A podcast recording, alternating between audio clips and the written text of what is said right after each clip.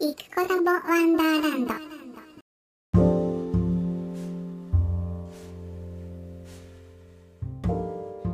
こんにちは、イクコラボの、えー、イクコです。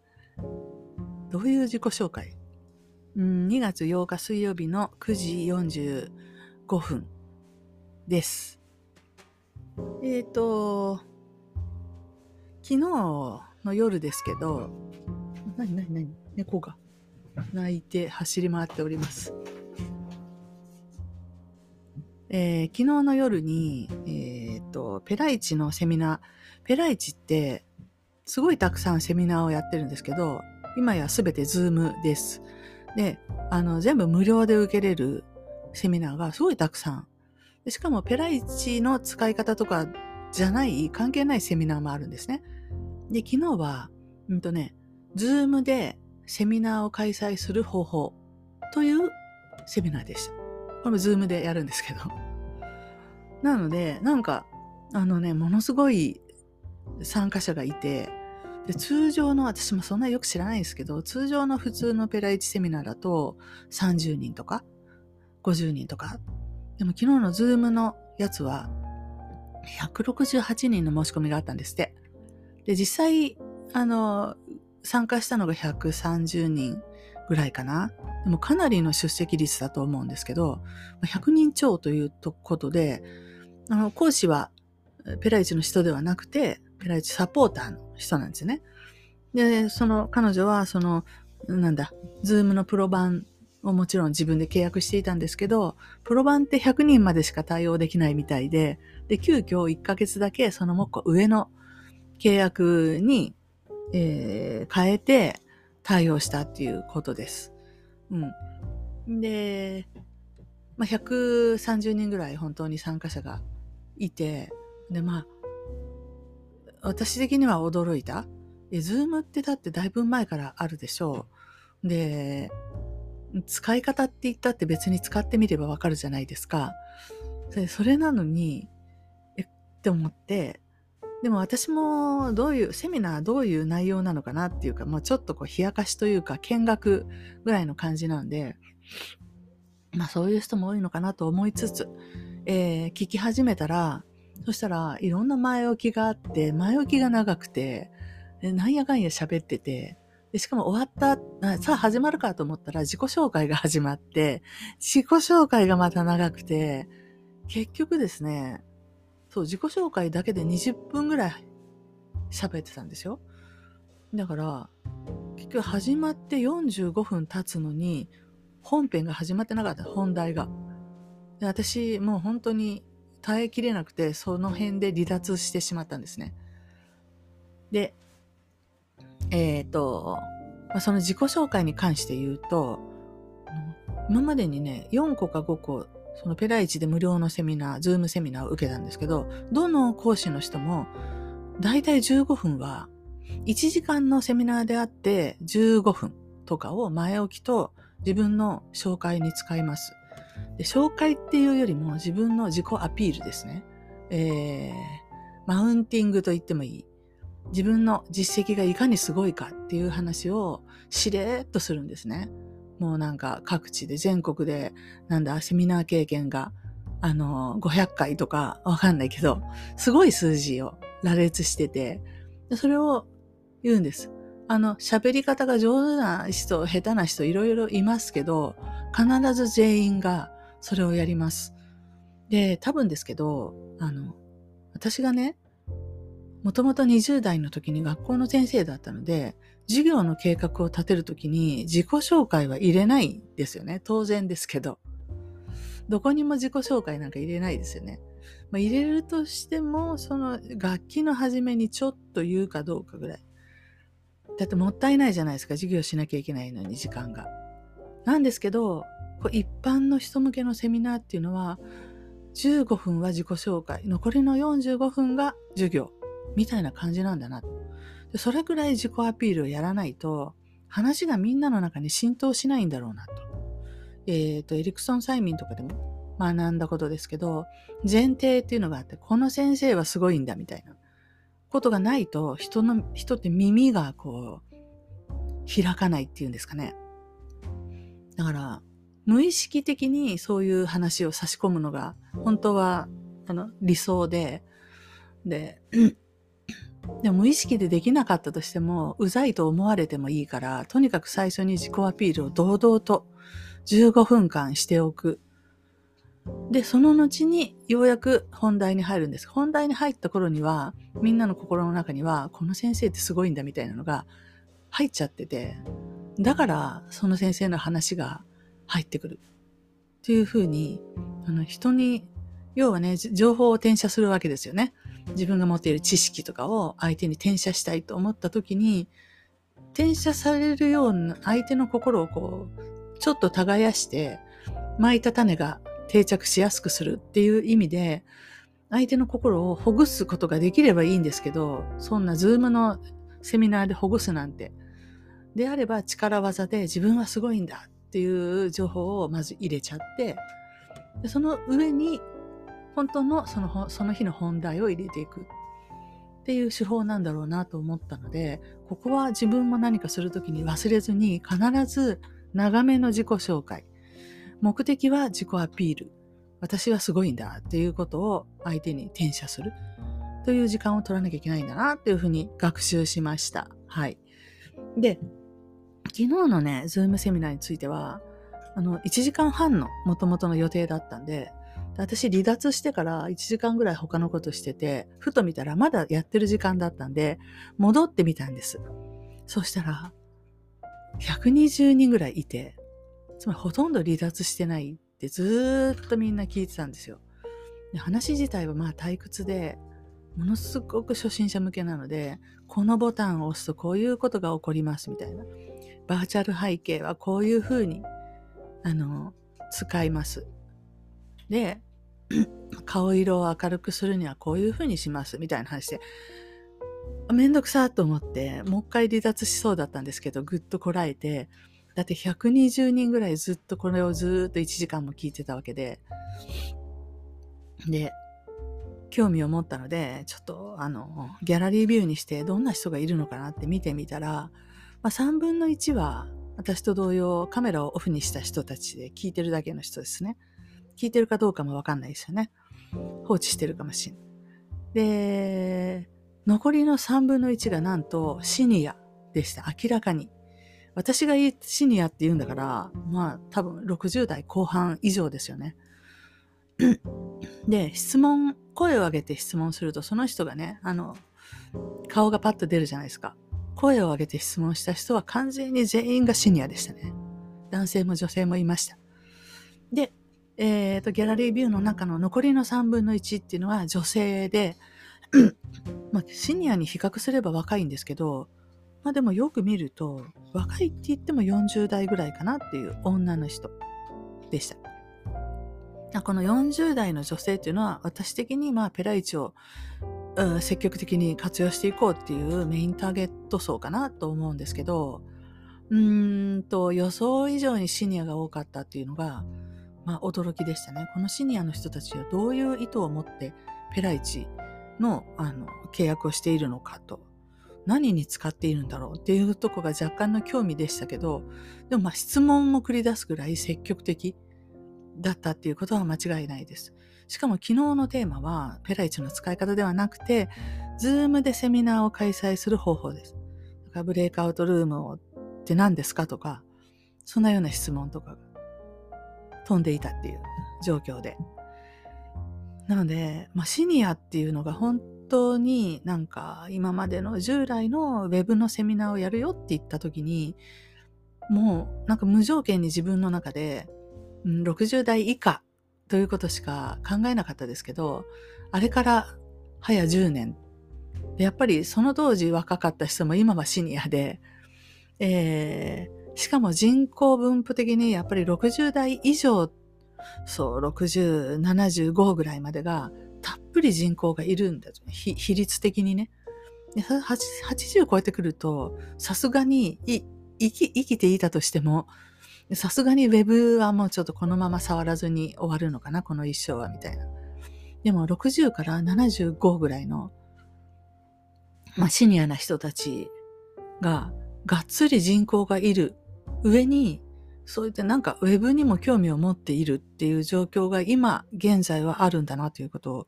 思った時に、これ無視できる数じゃないなっていうのはちょっと感じましたね。私も若い人をしか想定してない、若いって言ってもまあせいぜい自分の年でも、あの、この間会った70歳以上の人たちぐらいも視野に入れて物事を考えないと、いけないのかなって考えないと、こう、取れる人口が少ないのかなっていうふうにちょっと思いました。うん。っていうか、そこにニーズがあるのなら、そこに向けて釣り竿をね、あの釣り針を垂らすっていうのは、普通に、うん、あの、排除する理由はないかなっていうふうに若干思ったりもしましたが、まあ、そんなことで昨日はズームセミナーを冷やかしで受けつつ、いくつかの学びがあったという感じでしょうかね。えっと、でも本当にセミナーっていうのがまあ基本的に Zoom になっている昨今、えー、っと、なんか、 Zoom だとながらで聞けるので、普通のリアルなセミナーだと、やっぱりその場に行って座って聞いてなきゃいけないので、よそごともするにも限界があるんですけど、 Zoom セミナーの場合は、まあお茶飲んだりお菓子食べたりやり、やり、何でもやりながら、リラックスして聞くことができるので、あの、受講生的には、じゃあこれもこれも受けちゃおうかなって、ただだったらね。で、ペライチの魅力として、そういうペライチ以外のセミナーも、すごいどんどん行われて、しかも全部無料だっていうこと。ペライチの、あの、課金もね、無料会員だったとしても受けられるセミナーがいっぱいあるので、これって受けなきゃ損じゃないかな。で、一応ペライチ主催なんで、やる人が中の人じゃなくて、ペライチサポーターだったとしても、事務局が噛んで、噛んで、あの、一応同席して、であとアーカイブもチェックするそうですので、そんなめちゃくちゃ変なことは言わないだろうと思われます。ですので、これは利用初心者の人であればね、あの、進めてあげる価値あるのかなと思いました。まあそんなことを思ったっていうのが昨日の学びですかね。で、えっ、ー、と、今日話したいことはね、もう一個あって、まあそんなわけで昨日夜、あの、めちゃ、私的にはめちゃ退屈な内容のズームセミナーを受けつつ、でも、100人以上の人がそれに興味を持って聞いてるらしいっていう事実に愕然として、いや私が楽しいと思うことと、そういう初心者の人たちが楽しいと思うことが完全に乖離しているなっていうのを感じてね、ちょっとね、これどうしようかなと思いましたね。これからウェブの家庭教師やっていくとか言ってますけど、まあ、もうこれ私にとってめっちゃ退屈なんじゃないかなと思って。で、まあ、えっ、ー、と、昨日もお話ししたかもしれないんですけど、ダンスの方も飽きてきてっていうかね、自分ができることできないことが大体わかり、これからどういうスタンスでやっていこうかなって思って、まあ、ここんなことを考える時点ですでに楽しいだけじゃなくなってるってことですよね。で、まあ昨日そのズームセミナー終わってから寝るまでに、なんかつまんないよなと思ったんですよ。なんかこうセミナーを受けに行くっていうのも昔はワクワクしながら、どんな話なんだろうって。で、新しいことを聞いて、へえ、そうなんだってびっくりしたりとか、で、ああ、なんか未来がこんな風に変わっていくんだなって思ったりとか、とにかくワクワクドキドキするっていう気持ちとともに、それがあったから、この長い間、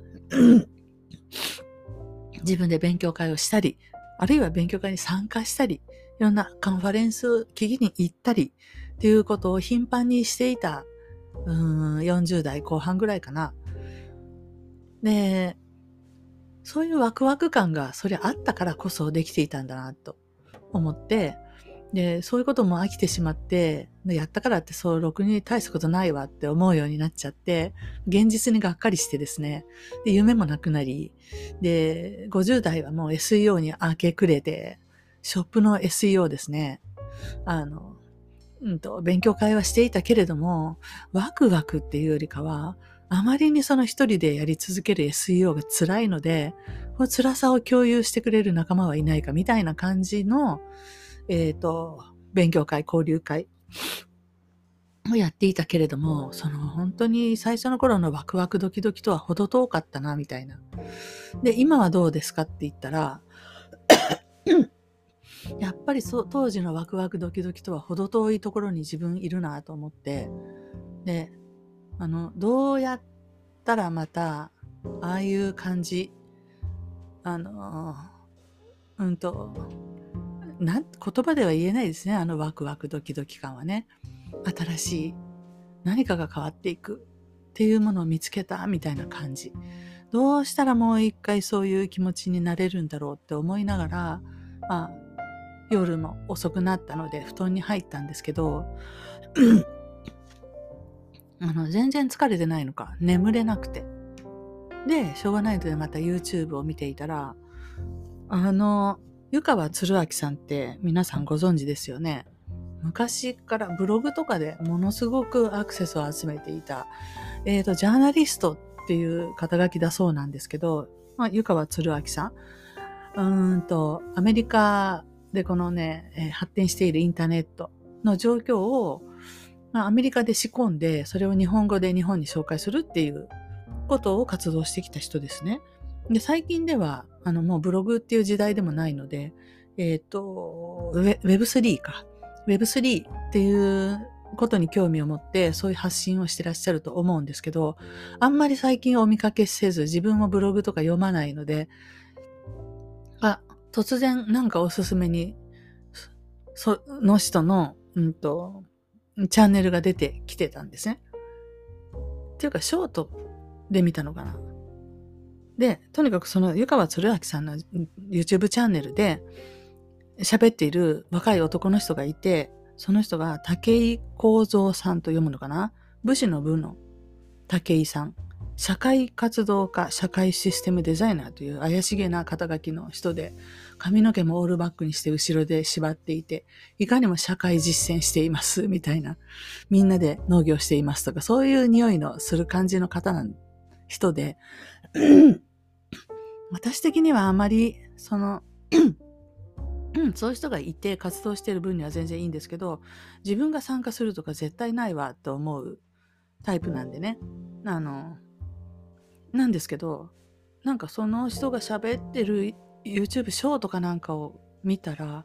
めちゃくちゃすごい面白いことを喋ってる気がして、それで本編も見て、その人のインタビューが3本か4本か5本かあるんですけど、順番がよくわかんないけど、順番に見終わると次のが出てくるから、ほぼ多分全部聞いて、で何かっていうと、一言で上手に言えないので、武井幸三とか、湯川鶴明とかで検索していただくといいかと思うんですけど、あ、あの、ポッドキャストの概要欄の方に一応リンクのしときますね。あの何かな。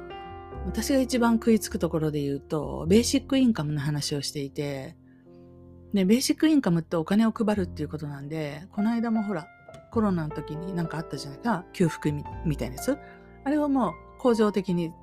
あの、配り続けるみたいな。で、財源どうするんだみたいな話で頓挫するっていう。が、うんと、武井さん曰く、そのお金、うん、印刷した円で配るんじゃなくって、別立てのうんと、電子マネー、政府発行の電子マネーで配ればいいんだと。で電子マネーにする利点っていうのは、この、どこで使えるとか、いつまで使えるか自由に設計できるからで、スマホ持ってない人にはスマホも配れと。うん。で、うんと、そういうアプリをね、で、そのスマホのそのアプリ持ってたら、その人に自動的にお金が毎月入るよ、みたいな。だけど日本円ではなくって、電子マネーで行くよと。でもそれは、あの、例えばパチンコ屋では使えないとか、えー、っと、風俗では使えないとか、わかんないけど、そしてほしくないようなところには使えないっていう設計が、今の円だとできないけど、電子マネーだったらできるでしょうって。で、しかも、その、なぜ政府発行の電子マネーかっていうと、今の日本円は日本銀行が発行していて、銀行券日本政府がそれを発行するには、に日銀に、から借りないといけない感じですよね。で、えっ、と、日銀に日本円を吸ってもらったら、それを誰かが借りないとお金として出てこないっていう。つまり企業とか、まあ、融資ですよね。あの、まあ、各、日銀直接やらないけれども、いろんな銀行にそれを配って、銀行が人に貸し付けて、そうした時に初めてそのお金が、あの発行したお金が円として市中に出るんですよね。だから誰かが借りてくれないと円が増やせないみたいな。で、で、そもそも、だからその、政府が日銀から借りている、借りる形でお金を作るから、あの、国債っていう形で。だから、あの、福利で金利がついちゃう。借りれば借りるほど金利がついちゃうじゃんって。で、基本的にその構造がおかしいっていう話で、で、政府が直接、あの、お金を発行したならば、とりあえず金利っていうのは誰にも発生しないわけだから、そうするのが筋でしょうって。なんで今、どの国も、アメリカなんかもそうですけど、えっ、ー、と、銀行が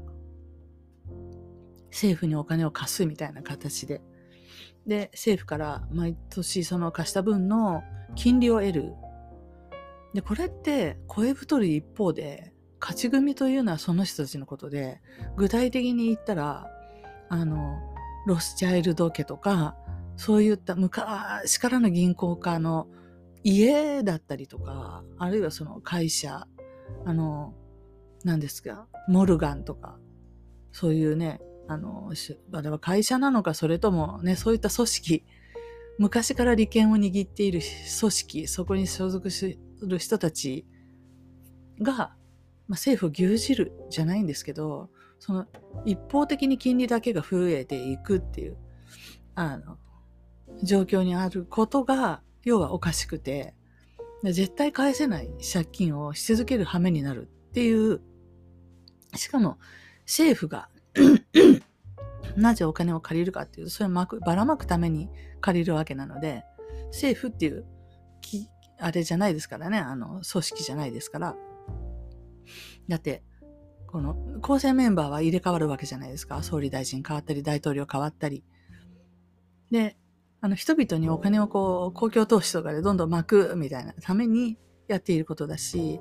で誰が、誰得ですかって言った時に、その銀行券を発行している銀行得でしかないよねっていうような話で。うん。で、日本円は、何ですか、外国からの借金がないから、あの、日銀がよしって言ってくれれば全部チャラになるんだからみたいな話があるっていう話でだったら何にも日銀を返さずに政府がお金発行したらいいじゃんっていうことを言っていて、で、しかも電子マネーだったら、その、実際に紙幣とか硬貨とかを作らなくても発行できるわけだし、できるじゃんって、今の技術があれば。で、それがブロックチェーンであるかないかには関わらず、できるじゃんってで、この話はね、実はね、私があの、尊敬する友淵秀人さんがかなり昔に、うん、言ってて、電子マネーで配ればいいじゃんって。2年以内に使わなかったら消えるよって。したらみんな一生懸命使うじゃんって。したら、あの、経済も活性化するじゃんみたいな話をしてましたわ。友淵さんは確か財源は、あれですよね。年金を全部突っ込めって言ってましたけどね。うん。でもそんなような話で、まあ、で、そこを私はベーシックインカムに興味を持っていたので、そこから聞き始めたんですけど、ことはベーシックインカムにとどまらなくて、この武井幸三さん。えー、っと、いろんな仕組みを全部変えなきゃいけない。えっ、ー、と、資本主義ずっと続いてきて、どんどんどんどん儲けろ、どんどん成長、経済を成長させろって、どんどんお金を借りて、どんどんお金を回して、どんどん価値を増やすんだ、みたいに、必要以上に価値を増やさなきゃいけないようになっちゃって、それがエネルギーがたくさん必要だったりとか、資源破壊になったり、環境破壊になったりっていうことが、まあ、まあ、ほぼほぼ明らかなのに、資本主義でいる以上それを止められないっていうのが問題だよねっていう、まあ、ざっくり大きな問題意識で言えばそんな感じっていうとこまではみんな共通理解だと思うんですけど、止めたらどうするのっていう。で、まあ、ほどほどの、なんかみんなが幸せに楽しく暮らせればいいぐらいのこう持続的なあの経済に落ち着かせるにはどうしたらいいのなんていう話を私今まで誰からも聞いたことがなかったんですけど、今回初めてこの武井さんがそれについてもう熟慮して考えてこうしたらいいと思うんですよねって言ってる話を聞いて、むちゃくちゃ納得したんです。えー、納得しました。で、あの、組織の作り方っていうのも昔からね、ティール組織とか言ってみんなで作っていくみたいな組織がこれから出てくるよっていう話があったりしましたけれども、うんと、そうだ、中心となる人物がいるいないにかかわらず、組織の構成員が自発的に自律的にあの、発想し、アイデアを、そして自発的に動き、作り上げていく組織っていうことも、今回この武井さんがお話しされていて、実際それで株式会社をそういうふうに運営したっていうこともお話しされていて、で、私が求めていたのはこれだと思ったんです。何の話かっていうと、ダンスチームです。もう去年からずっとダンスチームを私が一人がなんか抱え込むというか背負い込むみたいな形でやっていることがしんどいっていう話をずっとしていたかと思いますけれどもこのチームをみんなもねやる気がないわけじゃないんですけどどう振る舞ったらいいかわからないっていう多分そういうところだなってでもそういうえっと言葉で言うとなんだろう共同体組織というか、そういう会社みたいね、上位が下脱みたいな風じゃなくて、上司がいて部下がいてじゃなくて、構成員がみんな自発的に動けるっていう組織づくりができる。本当にできることであるならば、それ、ダンスチームがそういう風に運営できるんだったら、やってみたいなっていう風に思って。で、まだ私はその、ちょっとインタビューを聞いたぐらいなので、ちゃんと深いとこまで理解していないかもしれないんですけど、とりあえず、そうかと。みんなが参加するグループ、うん、主体的に参加しないと、そこにいられなくなるようなグループっていうものの設計を考えればいいんだな、と思い、なんかできる気がしてきて、そう、それは、通常の教室、先生がいて、私たちが習うっていう、そういうのが、まあ、普通の企業型ですよね。上司がいて部下がいてみたいなね。上の言うことを聞くんだみたいな。そういうのが本当に嫌いなので、かといって平らな関係って言いつつ、一番働く人が損するみたいなのも嫌だし、でもどっちでもないような新しいあり方ができるんだっていうことを昨日その YouTube で知って、つかね、本ではね、読んだことある。だけど、実際にやりましたっていう人が、あの、生きて日本語でそこで喋ってるっていうのは初めてだったので、超感動してですね。で、しかも、あの3月5日にあのハピフォレイベントがあるので、それが終わったら解散しようかと思ってたんですよ、実際。事実上。私がやるって言わなかったら続かないので、次のイベントの時も断ろうかなって。あまりにも大変だと思って。ただ、断る、どうせ断るんだったら、一回試しにそういう新しい組織づくりみたいなのができるかどうか、試してみるのもいいなっていうふうにね、思って、その時、知らず知らずワクワクしていたんですよ。あの昔、昔いろいろワクワクしていたと同じような感じで。ね？すごいでしょ？なので、このことを話したくて、今日はポッドキャストを撮りました。また、続きどうなったかという話はしていければと思います。以上です。